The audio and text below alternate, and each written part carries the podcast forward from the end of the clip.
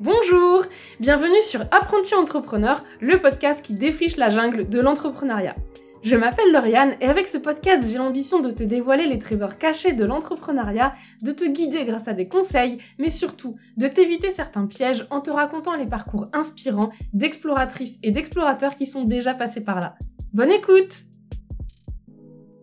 Hello, coucou Je suis super heureuse de te présenter ce nouvel épisode de podcast, un épisode où je reçois Lélia. Lélia, c'est une personne formidable que j'ai rencontrée encore une fois grâce à Maëlan, parce que j'ai rencontré Lélia dans la Micropreneur Academy, et Maëlan a eu la bonne idée de nous mettre business partner. Business partner, ça veut dire qu'on se fixe des rendez-vous. Lélia et moi, c'est toutes les deux semaines, et on fait des points, on se fixe des objectifs, on fait un point sur où on en est dans notre activité et on se motive comme ça. J'adore parler avec Lélia, elle est très tournée développement personnel, elle est très tournée médecine naturelle et c'est toujours une mine d'informations de discuter avec elle.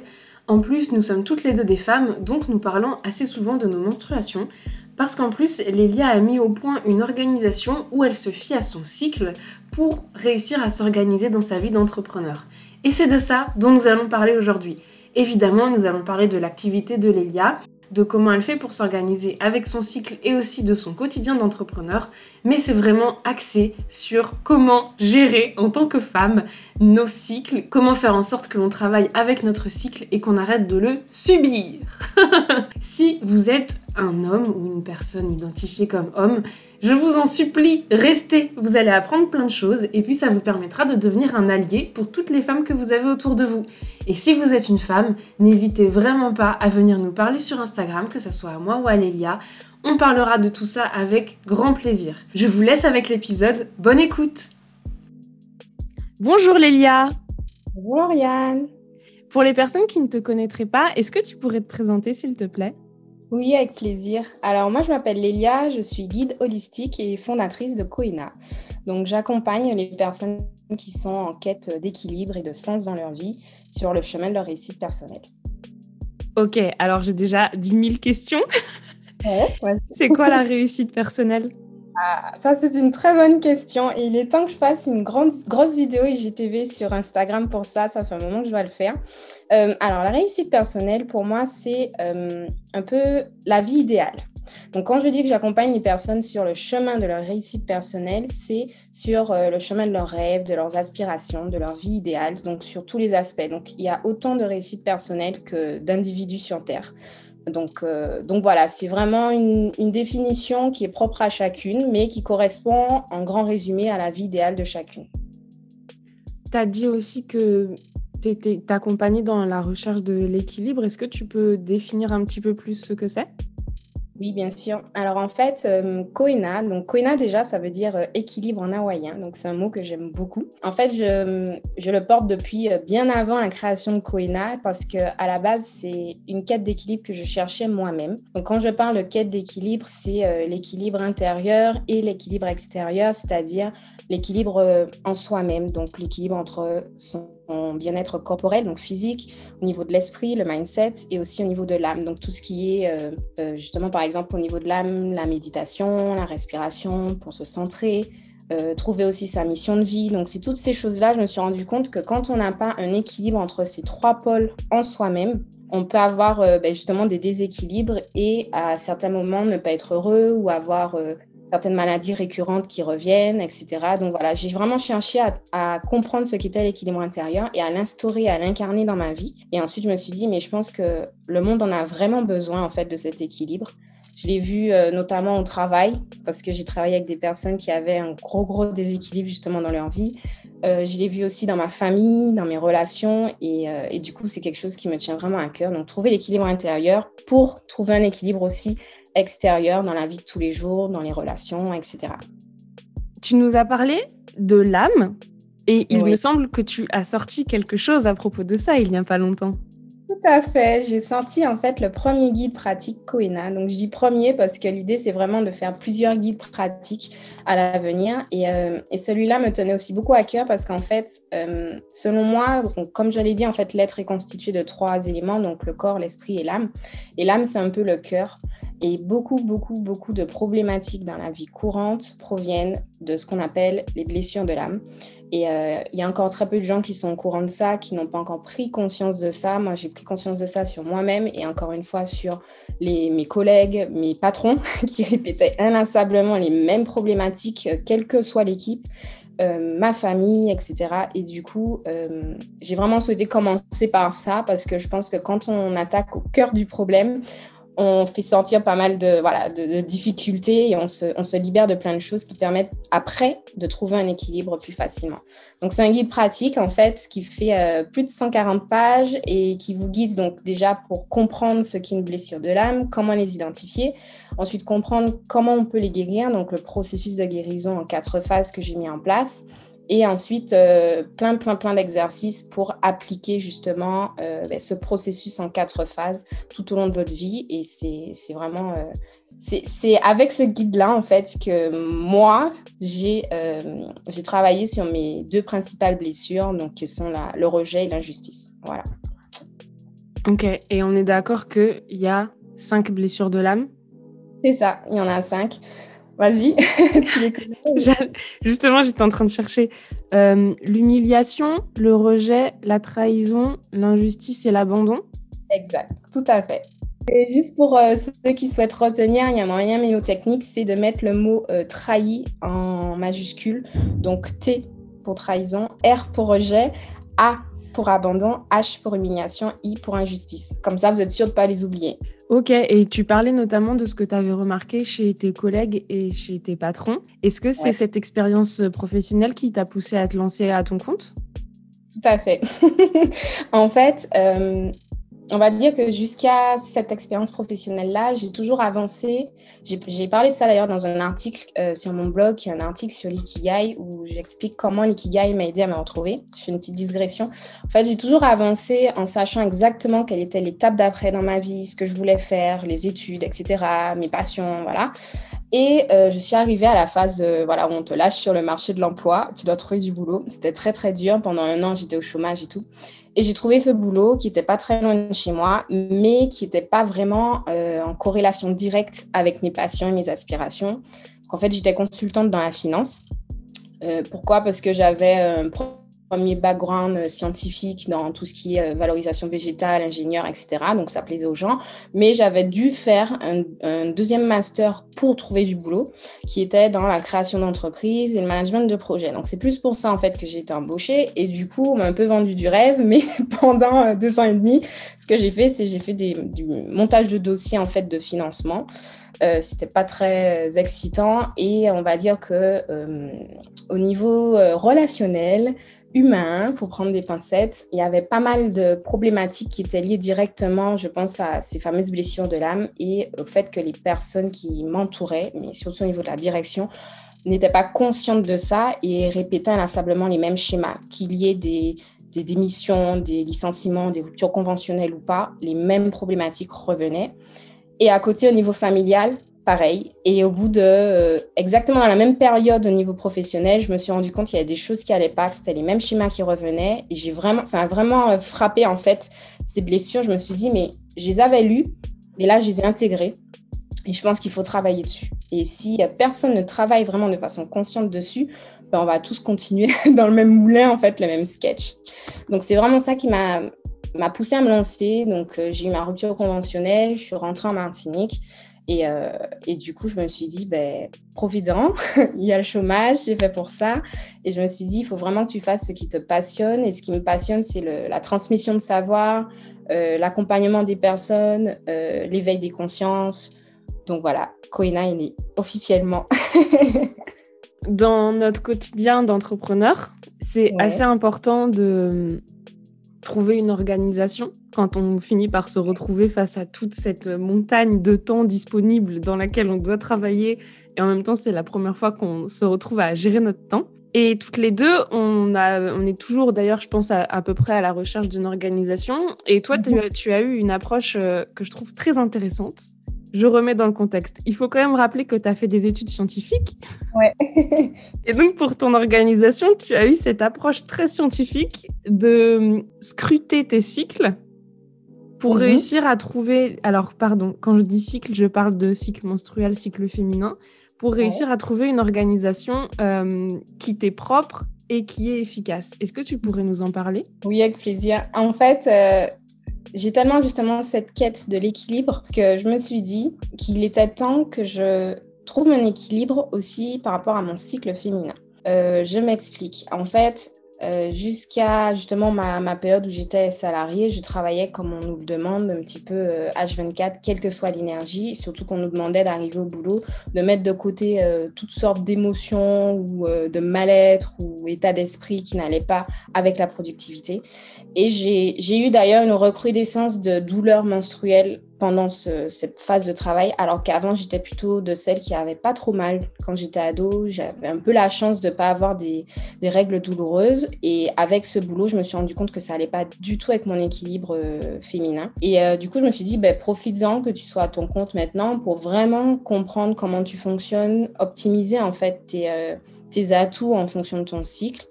Et euh, en fait, c'est pas venu tout seul, c'est venu à la base par rapport à un livre que j'ai lu il y a plus d'un an qui s'appelle La femme optimale de Miranda Gray.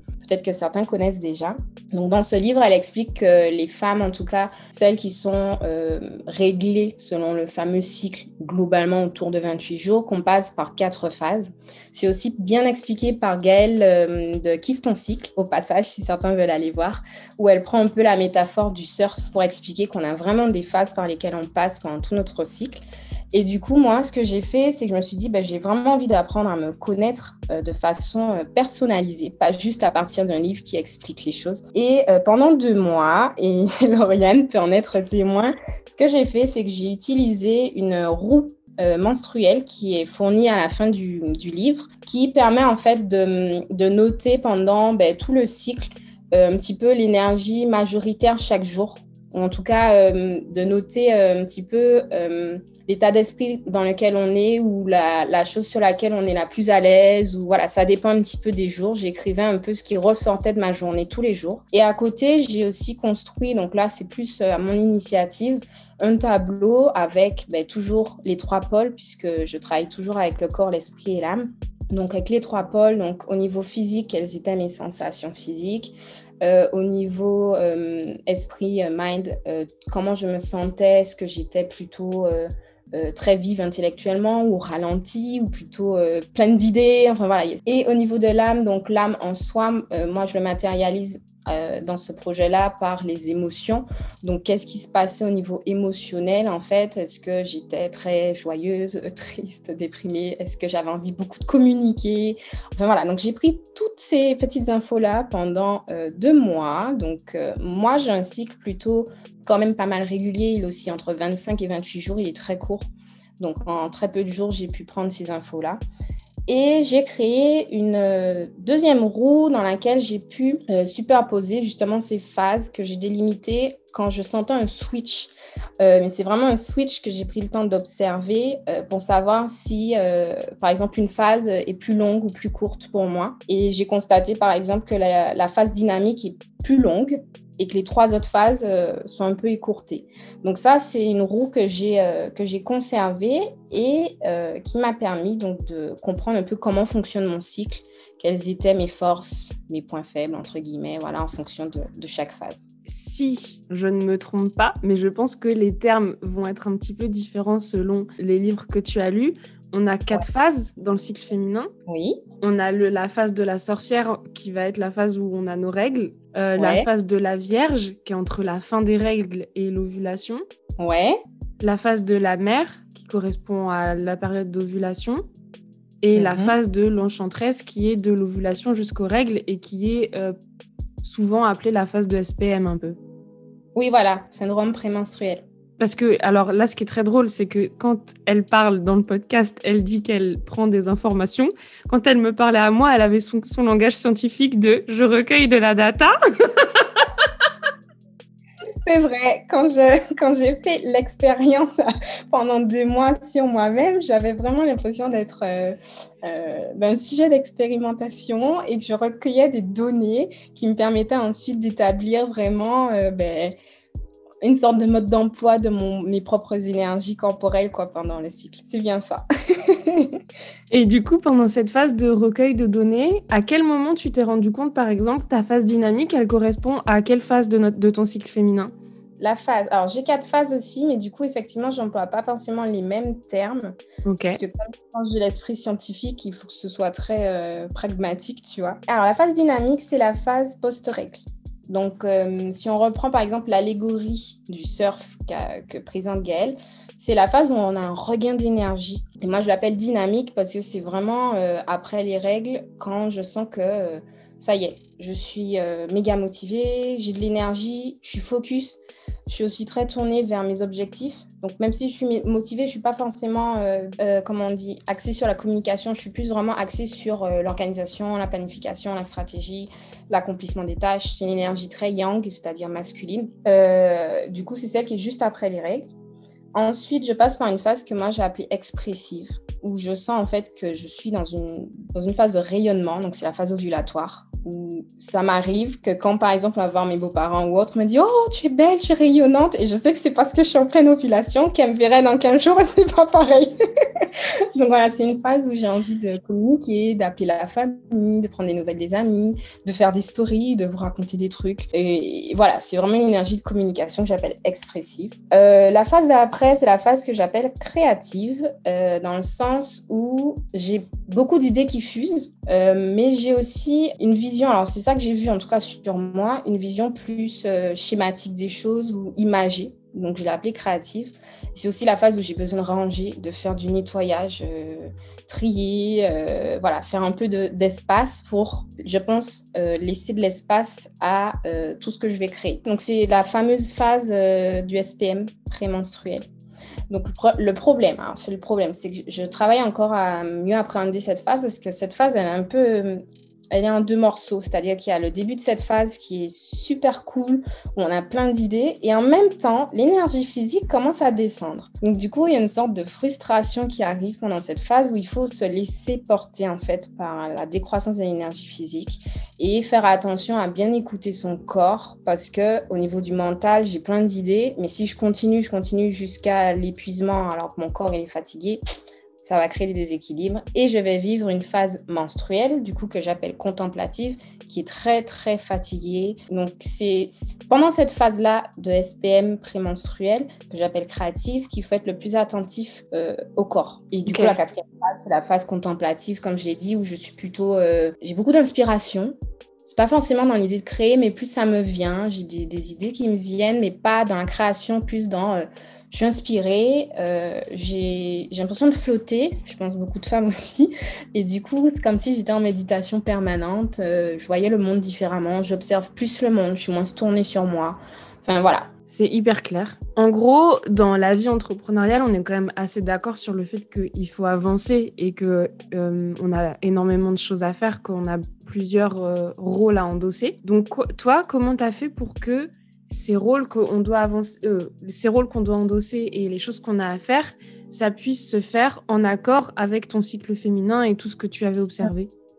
Oui, oui c'est normal de se poser cette question-là parce que c'est justement le but de mon, ma fameuse expérimentation, c'était que pendant les deux, trois premiers mois, je m'observe et qu'ensuite je mette en application. Donc là, je suis en pleine phase justement en février euh, d'expérimentation concrète sur euh, mes différents objectifs pro et perso.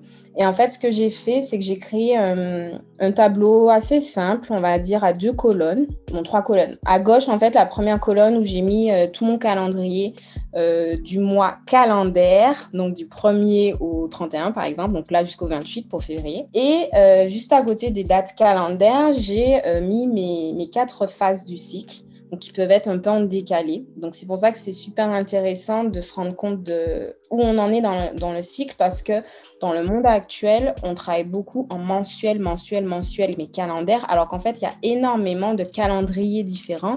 Et du coup, ce calendrier lié à mon cycle, euh, a plus d'importance que le calendrier, par exemple, du mois de février. Donc, quand je vais me poser des objectifs du mois de février, je vais les écrire comme si c'était pour le mois de février.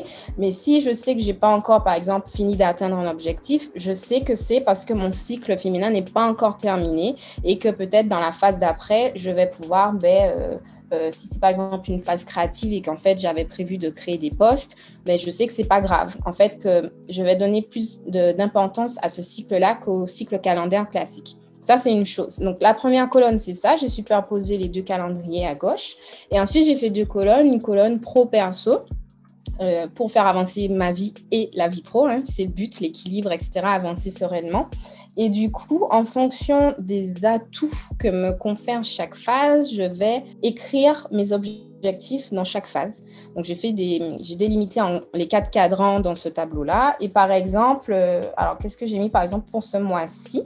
Dans la phase dynamique où je suis censée avoir un peu plus euh, l'esprit dans le détail, dans la planification. Et voilà, je suis très proche du détail. Je vais faire ma compta. Je sais que je suis capable de le faire dans cette phase et que je ne serai pas capable, par exemple, de le faire dans la phase expressive parce que ça me saoulait de faire euh, des détails alors que j'ai envie de parler.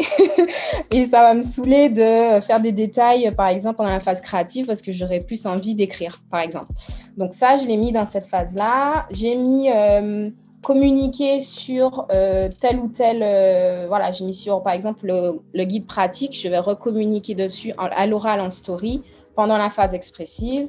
J'ai mis appeler mon père, enfin voilà, pour la vie perso, pour penser à vraiment être en phase avec euh, ben, des choses qui sont naturelles, qu'on se force pas en fait à faire les choses. on va revenir un peu sur ta vie d'indépendant. C'est quoi ta plus grande fierté dans ton business? Ah là là, je pense que alors, je vais, dire spontanément, je pense que c'est le message que je porte en fait.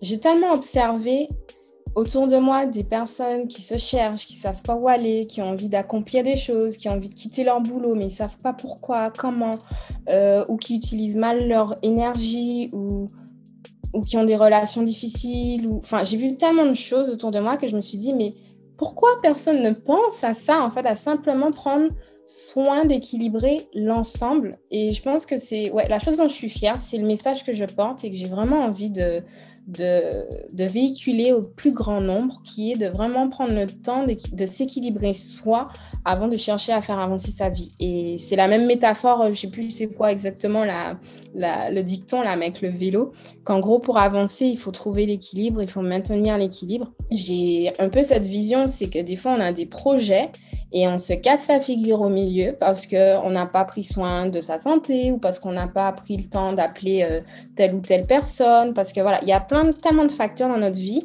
qu'on cherche à jongler, mais en fait, il faut d'abord trouver l'équilibre en soi pour avoir un équilibre extérieur et ensuite avancer sereinement. Donc c'est vraiment ce message-là que j'ai envie de porter au plus grand nombre et pour le moment, c'est vraiment mon message dont je suis fière. Voilà. ok. Est-ce qu'il y a un truc que tu as vécu depuis que tu t'es mise à ton compte qui a été un peu difficile mais que tu as réussi à surmonter? Moi, je pense que tu l'as remarqué, hein, Lauriane. Ce qui a été difficile et qui l'est encore, c'est l'utilisation de la technologie. en fait, euh, je suis, euh, je suis très euh, dans la transmission de savoir, dans l'échange, donc qu'il soit écrit ou oral, voilà, la découverte de nouvelles personnes, de nouvelles idées, toutes ces choses-là. Pour le faire, il a fallu à un moment donné d'utiliser des outils. Et utiliser les outils, pour moi, c'est pas très simple. Donc, c'est encore d'actualité. Hein. Euh, j'essaie de simplifier au maximum. Mais en fait, c'est juste que j'ai un petit côté impatient. J'ai pas la patience, des fois, de vraiment me plonger dedans et de me dire, allez, je perds, entre guillemets, un certain nombre d'heures pour maîtriser l'outil pour ensuite que ce soit plus simple. Parce qu'en fait, j'ai tellement l'envie derrière une sorte de... comme quelqu'un qui frappe à la porte, qui a envie d'aller écrire un article, parler, faire une story, lire un livre. Enfin voilà. Et du coup, ça me frustre de me poser et d'apprendre à utiliser certains outils. Donc quand je parle d'outils, ça peut être ben, ne serait-ce que euh, là, connecter... Euh, euh, le micro ou utiliser Zoom. Voilà, donc c'est surtout ça qui est difficile. Quelle est la plus grande leçon que tu retires de cette expérience euh, indépendante?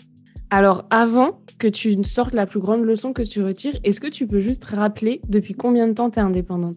Officiellement ou officieusement?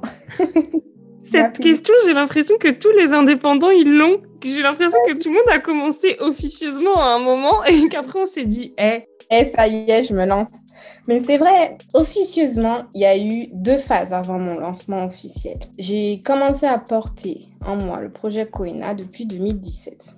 Mais je l'appelais pas comme ça. Je l'appelais avec un autre nom qui résonnait pas du tout et en fait qui, euh, qui était plus focalisé euh, résultat que cheminement. Je t'en avais parlé et c'est toi qui m'avais d'ailleurs euh, permis d'avoir le fameux déclic pour enfin employer vraiment le mot Koena que je portais depuis longtemps. Donc depuis 2017, je communique sur l'équilibre, sur la conscience, sur le bien-être, etc., la réussite personnelle sur un blog. Euh, que j'ai créé quand j'étais salariée, quand j'ai eu cette fameuse un petit peu crise existentielle, où je veux aller, qu'est-ce que je fais là. Euh, donc j'avais commencé par parler de l'ikigai, et donc ça fait depuis 2017 que j'écris sur cette thématique-là. Ensuite, j'ai euh, quitté mon travail, je suis entrée en Martinique et début 2020, je me suis dit, ça y est, je me lance, je reprends un peu mon blog, je reprends mon compte Instagram qui était totalement à l'abandon, mais j'avais pas encore euh, forcément l'objectif de me lancer réellement en indépendante. Et je me suis dit, bon, allez, tu vas reprendre la communication et on va voir où ça va te mener. Pendant cette phase-là, j'ai repris le compte, le blog, toujours sous l'ancien nom, sans être totalement, euh, sans assumer totalement en fait le mot Coena équilibre. Et euh, officiellement, je suis en indépendante depuis octobre 2020. Et c'est assez drôle parce qu'en fait, j'ai fait ma demande de, numéro de tirette euh, pour le 1er octobre 2020 et j'ai eu Lauriane en, en, en, Zoom, je crois que c'est ou en téléphone, je sais plus. Je crois que c'était la veille. C'était pas la veille, c'était le 29, genre deux jours avant. Et, euh, on, a parlé de ça parce que c'était un truc qui, qui, qui, me frustrait en fait de pas vraiment me lancer avec le nom qui me plaisait. Et je sais pas, de fil en aiguille, elle m'a vraiment débloqué. Je me suis dit, bon, ben ça y est, c'est parfait. À deux jours ou à un jour du lancement officiel de Koina le 1er octobre, tu vas tout changer. Et donc, du coup, là, j'ai revu totalement ma communication, j'ai refait tout mon site et j'ai vraiment incarné le mot Koena, même si j'incarnais déjà depuis longtemps, en fait, ce projet euh, depuis 2017 en moi. Donc voilà, indépendante depuis octobre 2020. Ok. Et du coup, depuis octobre 2020, est-ce qu'il y a une leçon qui, qui ressort de cette aventure? Oui, et c'est encore lié un petit peu à la fierté dont je parlais tout à l'heure, qui était par rapport à mon message. Alors, je vais repartir des blessures. J'ai longtemps eu la blessure du rejet de l'injustice, j'en ai parlé tout à l'heure, et la blessure du rejet, pour faire court, se caractérise par euh, quelqu'un qui a peur de prendre sa place, qui a peur euh, de s'exprimer, et euh, bon, du coup, qui en négatif va se sentir rejeté, etc. Mais moi, c'était surtout, surtout que j'avais peur, en fait, de m'assumer, de, de m'exprimer, de porter la voix sur mes projets. Et quand j'ai fait ce travail de guérison, ce processus de guérison, j'ai commencé à m'assumer de plus en plus. Et notamment avec l'utilisation du mot, euh, du nom, du terme Koena officiellement en octobre. Et du coup, depuis les quatre mois-là, j'ai eu plusieurs expériences qui m'ont confirmé qu'il fallait que je continue en fait à porter ce message très haut, dont l'une qui, allez, je vais la, je vais, je vais la raconter, dont l'une qui a eu lieu en janvier récemment. En fait, c'est, j'ai mon compte perso à côté, hein, où je publie un petit peu des trucs de, par exemple, vu que je vis en Martinique, sur des sujets qui sont, qui sont euh, liés à la Martinique, etc. Et je me souviens que j'avais interagi sur un post qui était spécifique à un événement qui avait lieu en Martinique. Et, euh, et, en fait, j'étais un petit peu à contre-courant de la pensée générale. Ça a créé des débats, des commentaires. Tout le monde connaît un peu comment les gens s'enflamment sur, sur euh, les réseaux sociaux puis voilà, bon, cet événement-là est passé. J'ai continué mon petit chemin sur Koina, tout ça. J'ai des, abonnés. Et puis, je discute avec une abonnée sur Koina. Je vois qu'elle est un peu euh, typée, euh, on va dire, comme une Martiniquaise avec un chapeau sur sa tête, mais je vois pas son visage. Donc, je lui demande, tiens, est-ce que tu viens à Martinique? Elle me dit, non, non, je vis en France ou je sais pas trop où, etc. Mais euh, pour la petite anecdote, je me suis abonnée à ton compte Koena parce qu'en fait, j'ai vu un post euh, circuler sur les réseaux.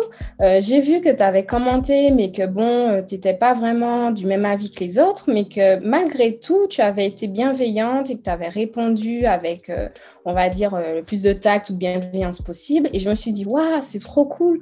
Je vais voir qui c'est. Je suis allée voir ton compte perso. J'ai vu que tu avais créé un compte pro. Je suis allée sur ton compte pro. J'ai adoré. Je me suis abonnée. Oh cette expérience, en fait, elle m'a donné une gifle, littéralement, parce que je me suis dit, mais il faut continuer, en fait, à exprimer qui tu es, toujours dans le respect de l'autre, dans la bienveillance. J'étais en plein dans la démonstration réelle et concrète que quand on est assertif, c'est-à-dire qu'on ose dire ce qu'on pense, quand on nous le demande, puisqu'on nous demandait euh, qu'est-ce que vous en pensez, donc j'ai répondu. Si on le dit calmement, avec amour des autres, avec écoute de l'autre et tout en étant bienveillant avec soi-même, c'est-à-dire oser dire qui l'on est, ben, le message il circule et peut-être qu'il y a une, deux, trois, quatre personnes qui vont adhérer. Et c'est comme ça en fait qu'on attire à soi, en incarnant soi-même ce qu'on veut, on va attirer à soi les personnes qui font écho à ce qu'on ce qu'on cherche en fait. Je pense que voilà, je pense que c'est vraiment cette expérience là euh, qui m'a le plus marqué, c'est de continuer à en parler. Je trouve ça trop beau. À partir du moment où tu t'alignes avec toi-même, tout le reste s'aligne. Et du coup, c'est vraiment la, la plus grosse leçon, c'était là, en début d'année, celle-là. Et je continue du coup. Et qu'est-ce qui t'apporte de la joie au quotidien?